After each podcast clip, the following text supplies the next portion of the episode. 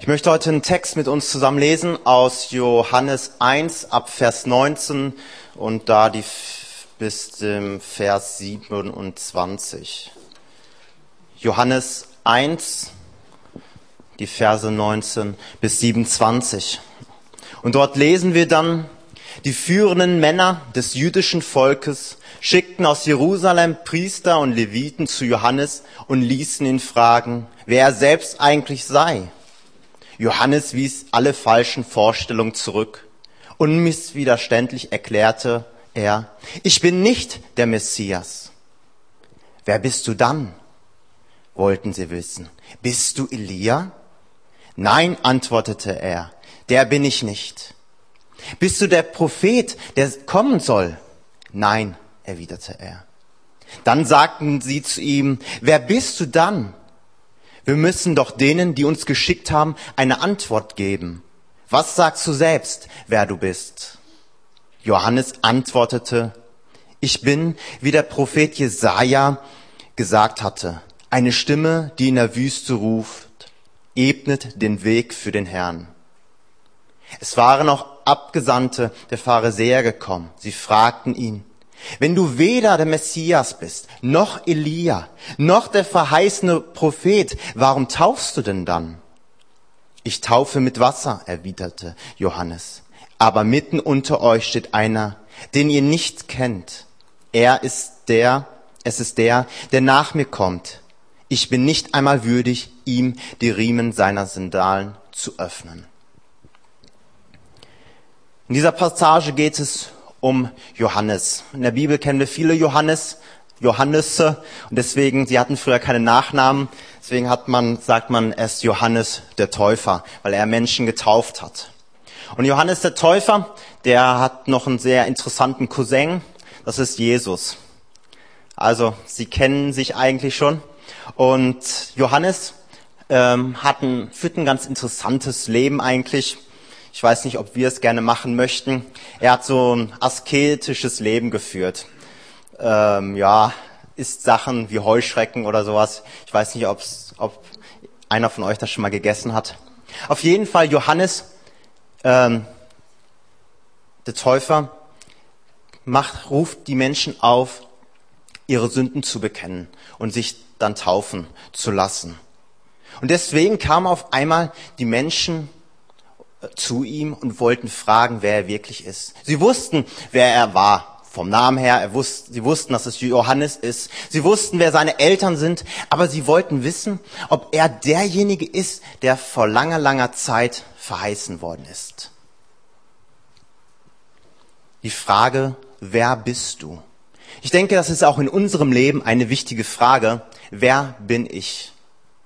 Wir kommen sicherlich alle mal zu dem Punkt, wo wir mal unser Leben hinterfragen, um zu schauen, wer bin ich eigentlich? Dabei stellt sich zuerst auch die Frage, woher komme ich? Wer sind meine Eltern zum Beispiel? Ich kenne jemanden, der wusste nicht, wer sein Vater ist. Und für ihn war das richtig schlimm gewesen. Seine Mutter hat es ihm nicht verraten und er wollte unbedingt wissen, wer er war. Nämlich es ist wichtig dann auch, zu, das zu beantworten, um zu wissen dann auch, wer sein Vater ist. Es gibt auch Sendungen im Fernsehen, wo Menschen auch sowas aufgeben. Zu sagen, ich suche irgendwo meinen Vater, der ist irgendwo ausgewandert in den USA.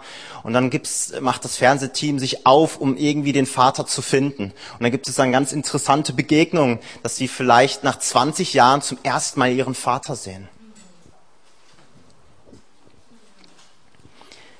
Wer bin ich? Die Frage geht auch mit der nächsten überein. Wo ist mein Platz in dieser Welt? Wozu lebe ich eigentlich? Und Johannes der Täufer, er konnte diese Frage beantworten. Er wusste, wer er ist. Er wusste, was für einen Platz er in dieser Welt hatte und er wusste, wozu er lebte. Zuerst schauen wir mal an, was Johannes wusste, was seine Lebensaufgabe nicht war. Nämlich zu Anfang lesen wir paar Sachen, wo Leute gesagt haben, das bist du doch eigentlich, oder? Und wo Johannes selbst sagen muss, nein, das bin ich nicht. Das erste, der erste Punkt ist, er wird behauptet, er sei der Messias. Es ist derjenige, der verheißen worden ist von einem Propheten. Jemand, der kommen soll, um die Menschen zu retten. Und Johannes sagt, nein, das bin ich nicht. Ich bin nicht der Messias. Ich bin der nicht. Da meinten sie, dass er vielleicht Elia ist. Wenn wir genau wissen, Elia ist ein Prophet des Alten Testaments und es wird dann verheißen, dass ein neuer Elia vor dem Messias auftreten soll. Aber Johannes meinte, nein, ich bin auch nicht der. Ich bin auch nicht der, der mal verheißen worden ist, der neue Elia, das bin ich auch nicht. Dann wird noch behauptet, bist du denn dann mindestens der Prophet, der kommen sollte? Und Johannes beantwortet diese Frage auch, nein. Nämlich in Mose wird berichtet, da hat er schon gesagt, dass einmal ein Prophet kommen wird, um wirklich Rettung zu bringen in dieser Welt. Für Johannes war es erstmal, er wusste, wer er nicht ist. Und dann konnte er sagen, wer er ist, was sein Auftrag in dieser Welt ist. Johannes wusste, was seine Aufgabe war. Und wir haben es gelesen, er sagte, ich bin eine Stimme, die in der Wüste ruft, ebnet den Weg für den Herrn. Er wusste, das ist seine Aufgabe, das ist sein Lebensziel, dafür lebe ich und dafür setze ich mein ganzes Leben ein. Johannes war jemand gewesen, wie hier steht, eine Stimme, die in der Wüste ruft. Es kommt daher, er war sehr viel in der Wüste gewesen und hat dort zu den Menschen gesprochen. Und er war derjenige, der sozusagen den Weg bereitet hat für Jesus. Er hat sozusagen die Straße angefertigt, damit Jesus kommen kann, um auf diese Straße dann zu gehen. Er räumt sozusagen die ersten Hindernisse aus. Und das ist es, indem er die Menschen aufruft, Buße zu tun, ihr Leben Gott zu geben, zu sagen, okay, ich habe falsche Sachen gemacht. Und das ist der erste Schritt hin zu Gott. Und das ist, was für eine Aufgabe Johannes hatte. Und er wusste, nichts anderes ist meine Aufgabe, die Gott mir gegeben hat. Nämlich Gott hat einen wunderbaren Plan mit jedem Menschen. Ein Plan, den wir vielleicht selbst nicht immer wissen. Aber Gott ist derjenige, der uns unseren Plan auch sagen möchte. Wenn wir fragen, Gott, was möchtest du wirklich mit meinem Leben, äh, was möchtest du mit meinem Leben tun? Als ich nach der Schule oder bei der Schulzeit in den letzten Jahren mir überlegt habe, okay, was möchtest du mal werden? Was möchtest du mal machen? Ich habe mir überlegt, okay, ich möchte gerne Maschinenbau studieren. Ich habe das auch schon in der Schule gehabt, hab, war auf dem Berufskolleg, hatte ich auch Maschinenbau und es hat mir sehr viel Spaß gemacht. Hab gesagt, okay, das kann ich mir vorstellen, das macht mir wirklich Spaß. Und ich kam dann zu einem Punkt, wo ich gesagt habe, okay Gott, ich gebe dir mal eine Chance, wirklich in meinem Leben hineinzusprechen. Nicht meine Vorstellung, sondern ich lege alle meine Vorstellungen mal, Vorstellungen mal auf Eis. Ich möchte einfach das tun, was du mit meinem Leben vorhast. Und Gott hat dann zu mir gesprochen, hat gesagt, Benjamin, ich habe was für dich Schönes vor. Du sollst Pastor werden, in vollzeitigen Dienst gehen. Und als ich das erste Mal das so gehört habe, dachte ich, okay Gott, das sind, mein, das sind irgendwie schlechte Gedanken. Ich weiß nicht, das kann nicht von dir sein. Das ist, das ist nicht das unbedingt, was ich so möchte. Und Gott hat oft zu mir geredet und hat mich dann verändert und ich habe einfach gemerkt, dass es das ist, was Gott für mich vorhat. Das ist sein Plan für mein Leben. Und ich bin auf dem Weg und ich bin gespannt einfach, wo Gott einfach mich noch hinführt. Und es ist einfach schön zu wissen, was eine Aufgabe Gott für unser Leben gegeben hat. Und Johannes war jemand, er wusste ganz genau, was seine Aufgabe war. Schauen wir mal in Fußball hinein. Ich spiele gerne Fußball, schaue gerne Fußball. Es gibt verschiedene Positionen beim Fußball. Den Torwart, die Abwehr, den Stürmer. Und jeder Einzelne hat eine andere Aufgabe. Der Torwart hat die Aufgabe, Tore zu schießen. Oder? Seid ihr da auch der gleichen Meinung? Nicht? Nein, der Torwart hat die Aufgabe, Tore zu verhindern. Die Aufgabe des Stürmers ist nämlich, die Tore zu schießen. Und es ist schlecht, wenn auf einmal der Stürmer sagt, nö, ich habe keine Lust mehr Tore zu schießen, ich möchte jetzt ins Tor gehen.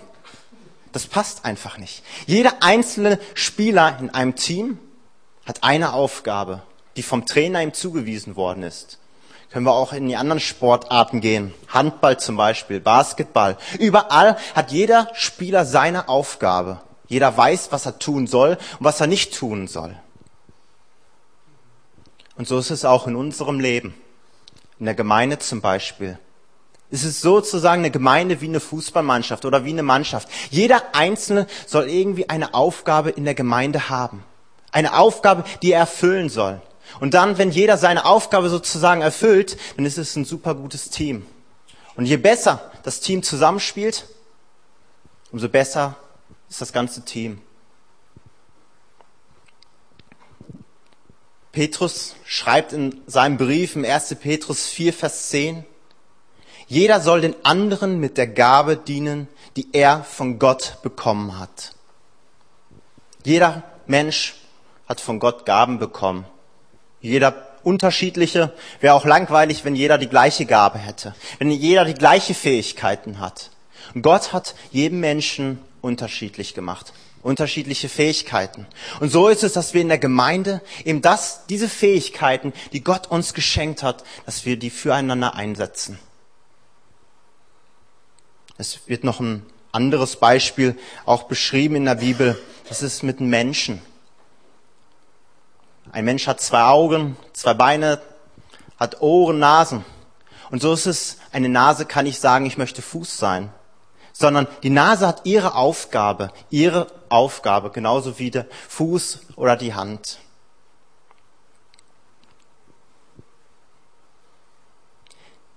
In dieser Thematik hat mich eine Person sehr begeistert. Das ist Mutter Teresa.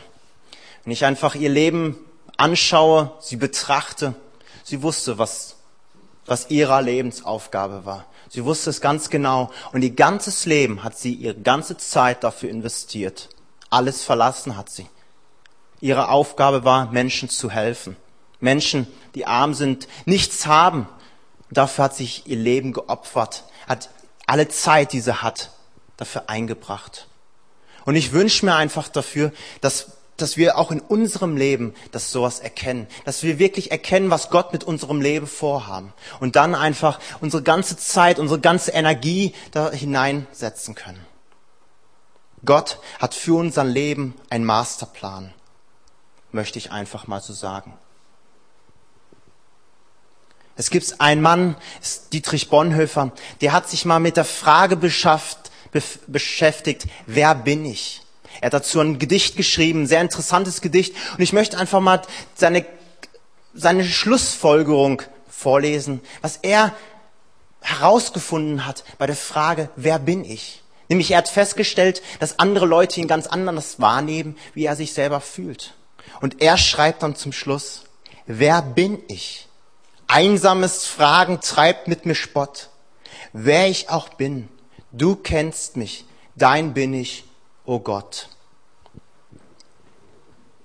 Wenn wir nicht wissen, sozusagen, wer ich bin, was meine Aufgabe ist, für was ich auf dieser Welt lebe, so wissen wir doch, dass Gott es weiß.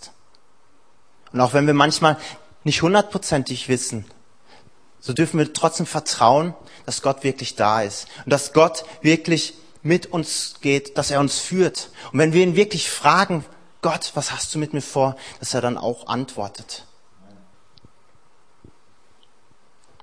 Letzte Woche hatte Paul ein schönes, interessantes Zitat verwendet, was ich noch kurz einmal wiederholen möchte.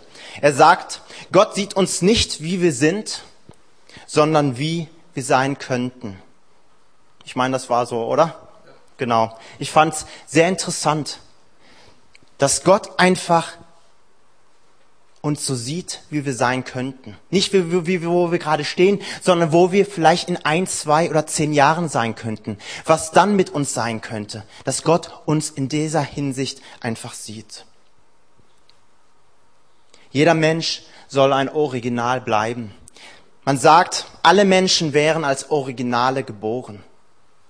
Aber viele sterben als Kopien, die irgendetwas versuchen zu sein, irgendein Vorbild, was sie haben und versuchen genau so zu sein.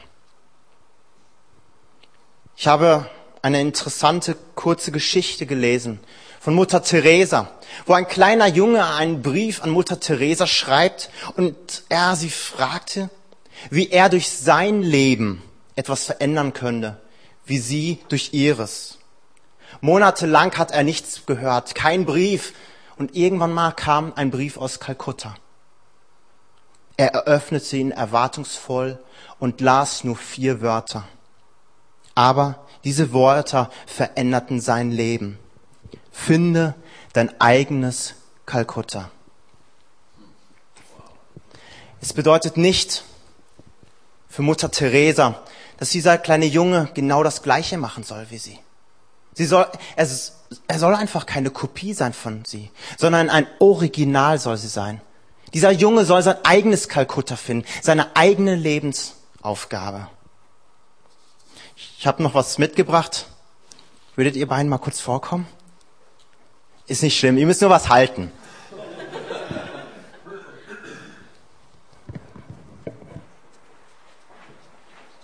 So, haltet das mal nach vorne, dass ihr es mal sehen könnt. Und was seht ihr, wenn ihr diese Bilder anschaut? Also ich finde die Kopie richtig schön. Die Kopie ist doch schön, oder? Nee? So ist es eben auch so, dass viele Menschen, die haben so ein Original, sehen solch einen Menschen und sagen, wow, so möchte ich auch sein. Das ist mein Vorbild, da möchte ich hin. Und es endet nachher in unserem Leben, dass wir dann so eine schlechte Kopie von diesen Menschen sind. Schwarz und weiß und eigentlich nachher nicht wirklich glücklich sind. Und das möchte Gott nicht, sondern Gott möchte eigentlich, dass wir Originale bleiben. Dass wir wirklich so schön, wie dieses Bild ist, auch am Ende unseres Lebens sind. Dankeschön.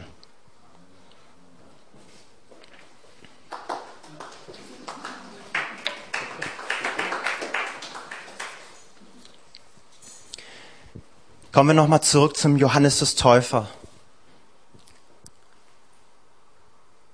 Seine Aufgabe war für sein Leben, den Weg für Jesus zu ebnen, um etwas vorzubereiten. Und er wusste, okay, ich muss nichts anderes machen. Ich muss nicht irgendwie tun, als wäre ich ein Messias oder sowas, sondern ich habe diese Aufgabe von Gott bekommen. Das hat er für mein Leben vor und deswegen tue ich alles dafür. Dafür setze ich meine Zeit ein. Ich investiere mich dafür und es macht mir wirklich Spaß. Und ich wünsche mir einfach für euch, dass ihr euren Platz findet, auch hier in dieser Gemeinde zum Beispiel, in eurem Leben, größer einfach gefasst. Dass jeder Einzelne weiß, okay, für was bin ich eigentlich da auf dieser Welt? Nämlich, wir sind nicht auf dieser Welt da, weil wir Zufälle sind, weil sich irgendjemand mal gedacht hat, ja, ist ganz nett, so ein paar Menschen zu haben. Sondern Gott ist derjenige, der sich mit jedem einzelnen Menschen etwas ausgedacht hat. Und das, bevor wir geboren sind. Er hat da schon einen Wunderplan Plan für uns gehabt, sozusagen einen Masterplan. Und er wünscht sich eigentlich, dass wir dort hineinkommen. Dass wir ihn fragen, Gott, was hast du mit meinem Leben vor? Was möchtest du, was ich in der Gemeinde tue? Wo ist mein Platz in der Gemeinde? Wo ist mein Platz in dieser Welt? Und ich habe gemerkt in meinem eigenen Leben, dass Gott antwortet. Manchmal antwortet er anders, wie wir es uns vielleicht vorgestellt haben. Aber wenn ich jetzt so zurückschaue, bis jetzt habe ich meine Entscheidung, die ich getroffen habe, auf ein theologischen Seminar zu gehen, bis jetzt nicht bereut. Ich weiß wirklich, das ist der richtige Platz von Gott. Es ist genau das, was er von mir, in mein Leben vorhat.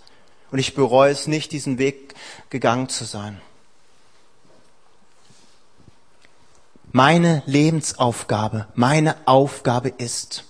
Das ist eine Frage, die ich nicht für euch beantworten kann, sondern die jeder Einzelne selber beantworten muss für sein Leben.